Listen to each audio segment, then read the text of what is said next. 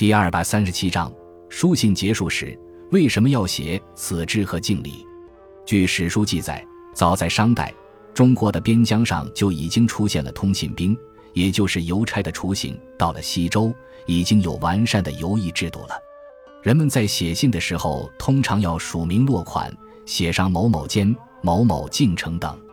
查询书信历史，我们会发现，除了这些，书信格式中还有“此志”“敬礼”两个词。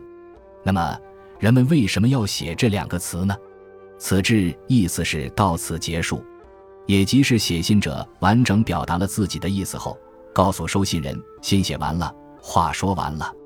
人们在书信中结束时习惯写成“就此搁笔”“至此再续”等字样，大都是“此志”的衍生。此志与后面的敬礼在内容上没有关联，因而通常情况下，此志和敬礼要分两行写，表示不同概念。敬礼是一种礼仪，是写信人向收信人表示的问候。此志后面的某齐、某安、某福、某喜、某吉之类的祝福和敬礼同源，所要表达的意思虽有区别，但都属敬主之语。因写信人与收信者的不同关系，信中的问候语也就形式多样。